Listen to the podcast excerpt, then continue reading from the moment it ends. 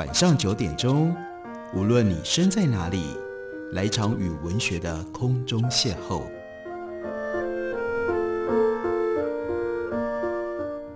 杨照谈书，邀您一同遨游文学世界，认识古今中外的经典之作。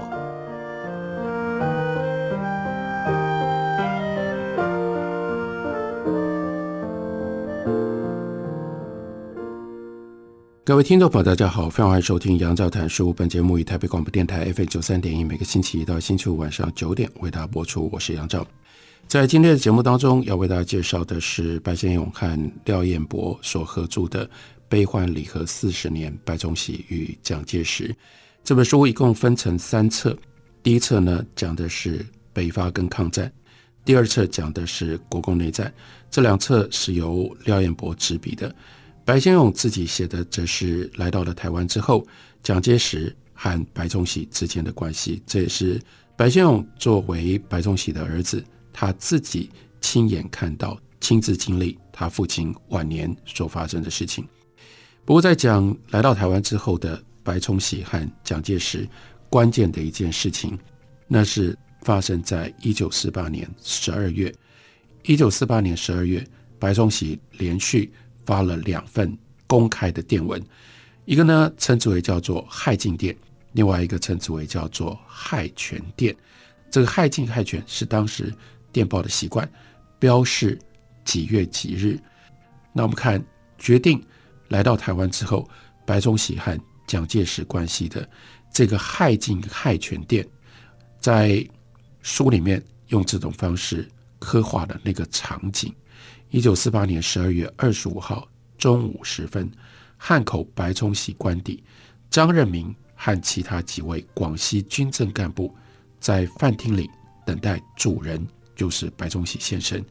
自从卸除了军职之后，张任民呢，他这个时候是广西的立法委员，他常常到南京开会。当时他们几个桂系干部接到了白崇禧的命令，在首都收集政情。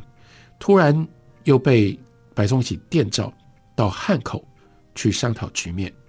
前一晚众人聚谈，看到国民党国军在面对共党的时候一直不断的挫败，看到徐淮战局悲惨的状况，于是大家愁容相对，一筹莫展，到凌晨三点才各自散去。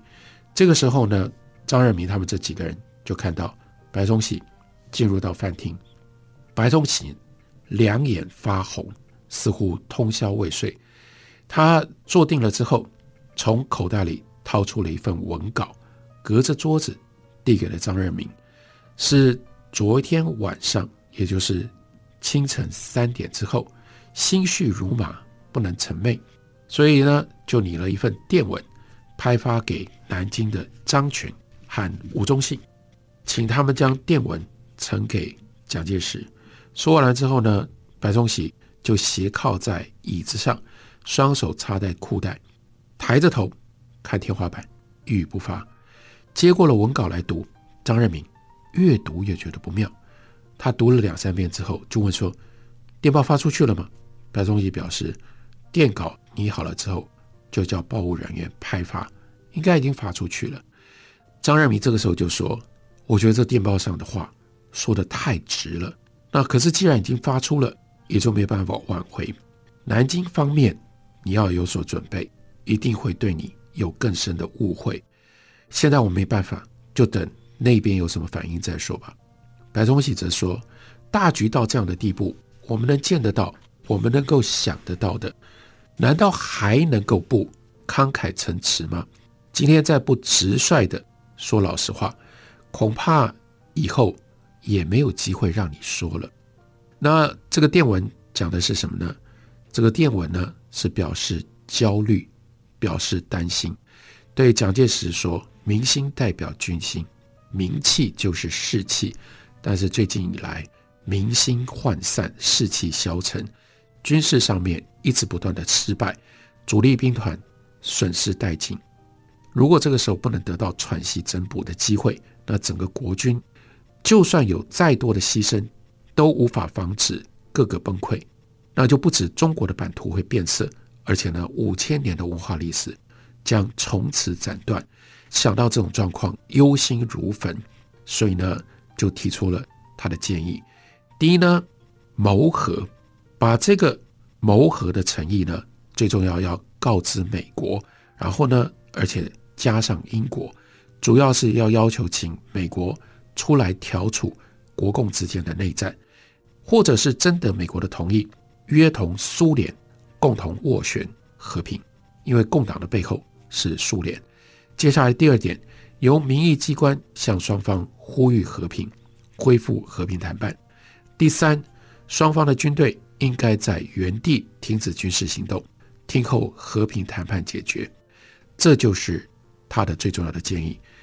这个建议最重要的就是要求蒋介石谈和，不要再打了。然后呢，发出了这个电报，六天，南京没有任何的回应，所以到了十二月三十号。白崇禧再发了一个电报，这就叫做害权电。害进指的是十二月二十五号，害权指的是十二月三十号。第二份电文更进一步的说，当今局势战不容易，和也很困难。如果要继续战争，这个时候呢，共党跟我们战力悬殊，而且我们没有外援，外援来不了。如果要和平，那这个时候共党气氛正张。他不容易接受我们的和谈。那听到从共党近日广播可以判断，他们想要趁我方士气不振，继续用兵，让南京、上海、北平、天津都被他们打下来。那如此呢，我们的革命武力将会消灭，他们就可以达到赤化整个中国的目的。这个时候时机非常非常的紧迫，我建议您一定要赶快做出决断。我认为应该要把谋和的诚意迅速告诉友邦，同时公布国人，让外力可以来帮我们支持和平，让民众愿意拥护和平。对方如果同意，我们就可以借机开和平之机。那如果对方不同意，他们要继续用兵，继续要打仗，他们就是缠绵已成。那这个时候，我们还可以赢得国人的同意，得到国人的支持，因为。国人就会转而反对他们，我们的友邦呢也愿意给我们提供辅助，这就是宣布求和的好处。总之，我方不论要和还是要战，都必须要迅速的决定，而且要整个团结才有生机。如果我们被敌分化了，就会被各个击破，陷入到这样的惨境。然后他又特别讲说：“我因为病，所以我这个时候在武汉。”我没有办法到南京去面报，但是如果你希望再听到我的意见，意思是说，我可以再派发更多的电文，或者用别的管道表现得更明白。但另外一方面，如果你真的需要我，我也愿意到南京去。但是这两个电文派出去了，白崇禧的动机他自己想的是一回事，但是接收到电文的人，他的反应，他想的是另外一回事。白崇禧在回顾回忆的时候是这样解释他的动机的。他说：“我是坚决反共的，而且准备打下去，但我们的实力损失，士气受挫，致命伤是钱，民心军心都变了，败阵暴露。说我打电报给总统，在我看来，民心代表军心，名气犹如士气，士气民心丧失了之后，要在军事上取胜是不可能的。”所以我主张争取喘息增补的机会，希望美国联络英国、苏联出来调停。如果美国肯出来，他们拥有原子弹，苏联不得不有所顾忌，用苏联来压中共，不许中共过长江，否则便是妨碍太平洋的安全。我们要争取这种机会来整补。然后他也说，我打这两个电报考虑了很久，徐州会战败了，损失下来。可以说是精锐被打击得太厉害，在东北是好的部队，五个领用美国武器的军都是精锐，在徐州也是精锐，甚至华中五个军一个整编师，通通都抽过去，剩下来第三兵团张干指挥的这些部队，其他的都很差。所有中央在黄河以南精锐，在徐蚌会战这一役当中全部惨败。徐州还没有失败之前，中共力量已经跟我们一样大了。失败之后，我们处于劣势，关系重大。最高统帅应该了解时代的状况，所以我把我的意见照实发电报给了他。不料，因此引起了很多的误解。这很多的误解关系重大。什么样的误解影响了什么呢？我们休息一会儿，回来继续告诉大家。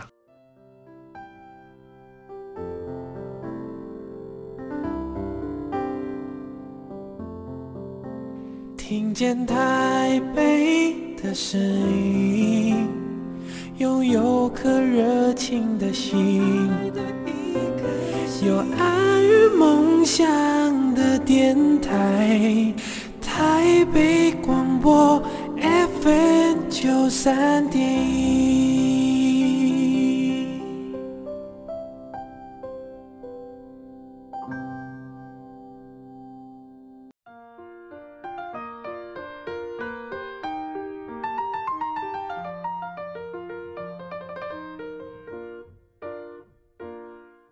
感谢您继续收听《杨照谈书》。本节目以台北广播电台 FM 九三点一，每个星期一到星期五晚上九点为大家播出到九点半。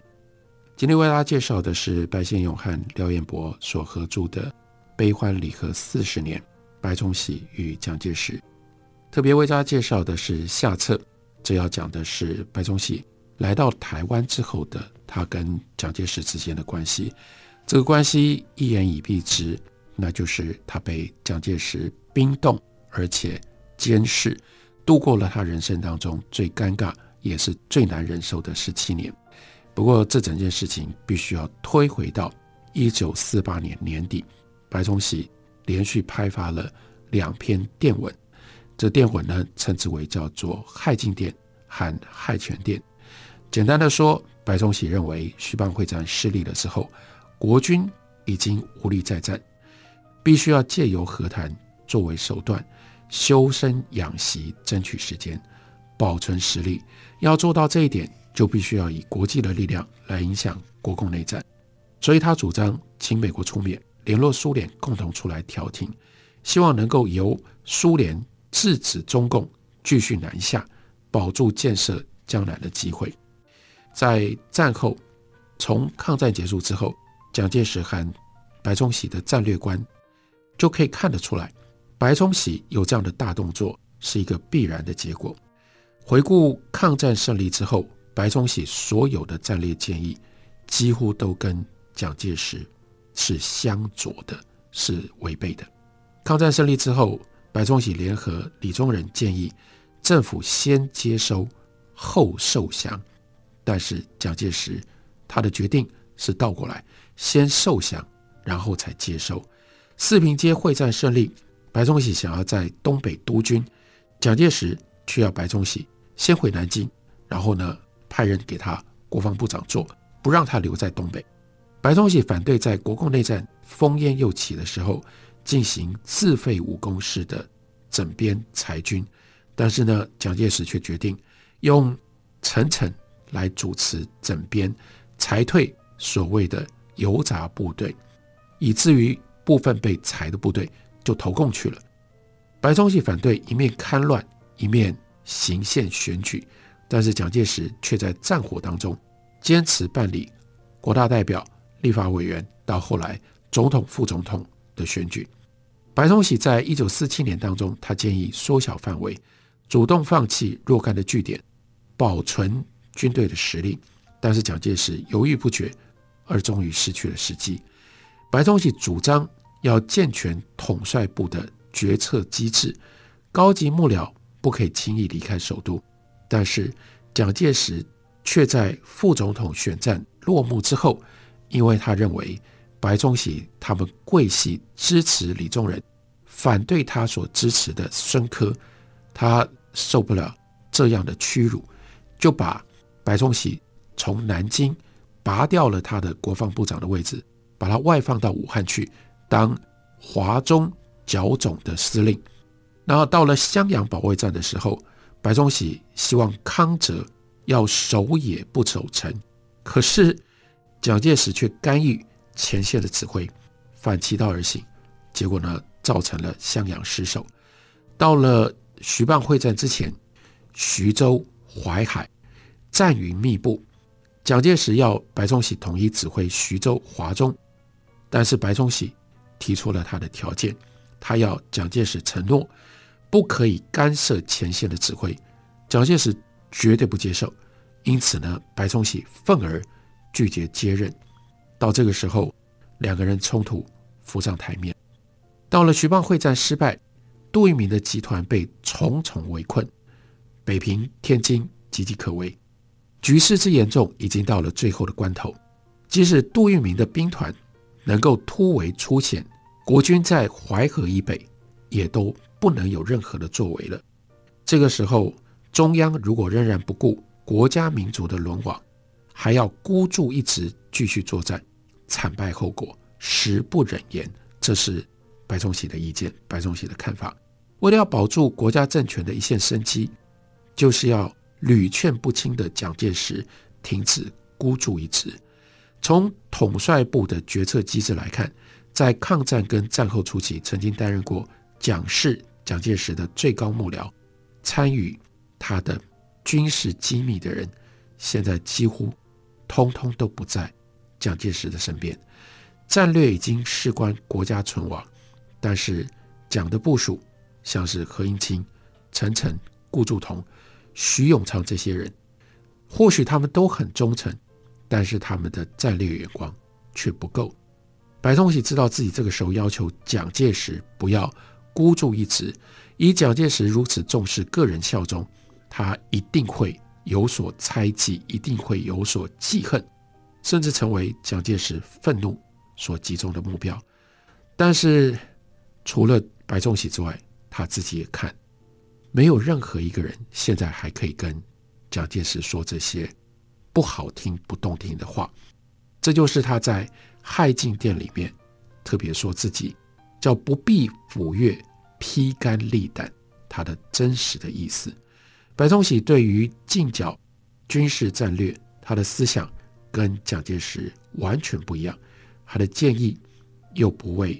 蒋介石所接受，白崇禧的态度跟意见，必然带有另外更进一步的推断，那就是如果要跟中共和谈的话，蒋先生蒋介石必须要暂时避开，毛泽东不可能愿意跟蒋介石和谈的。那这个时候，这个意见又跟美国援助国民党政府的意愿密切相关。一九四八年春季开始。美国军方跟美国的国务院决策阶层普遍相信，中国会因为内战而走向分裂崩解。这个时候，中国各地的美国外交还有情报的人员开始忙着跟各地军政实力派人物建立直接的联络管道，就是跳过蒋介石所领导的政府。那这个时候，桂系也在美国人的目标当中。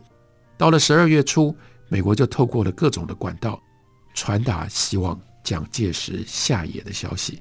自从马歇尔调停国共关系的任务失败之后，美国总统杜鲁门就有意识的要跟蒋介石保持距离，以免美国被国民党在大陆的困境所拖累。经过了辽沈会战，再来又有徐蚌会战，国民党的政权土崩瓦解。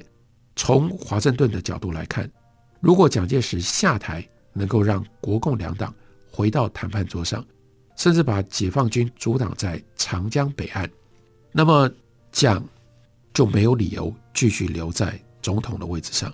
从现实权力角度来说，蒋介石这个时候已经尽失民心，而且无力挽回大局。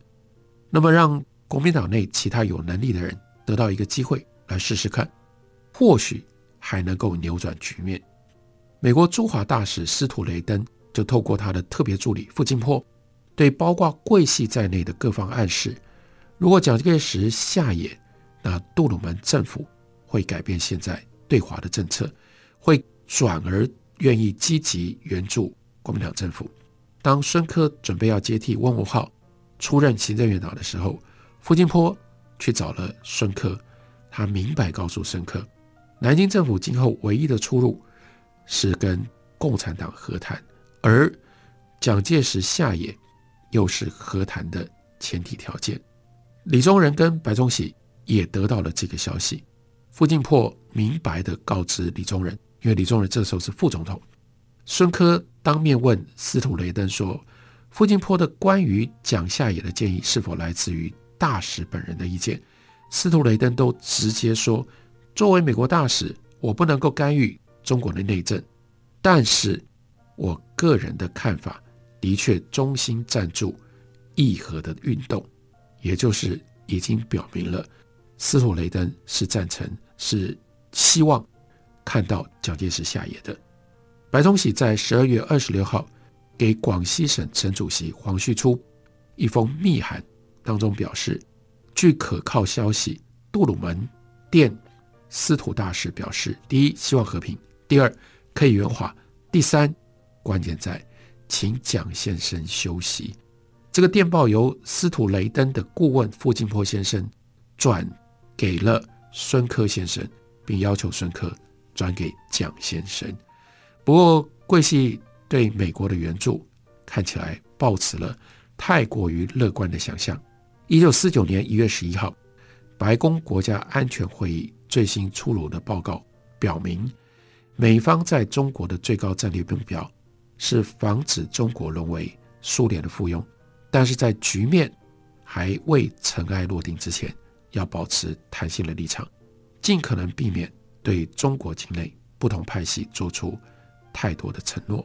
可是从蒋介石的角度来看，所有的这一切的条件对他不利，但是却是由白崇禧说破了这件事，而跟白崇禧相关联的又有李宗仁，蒋介石下野就变成了李宗仁。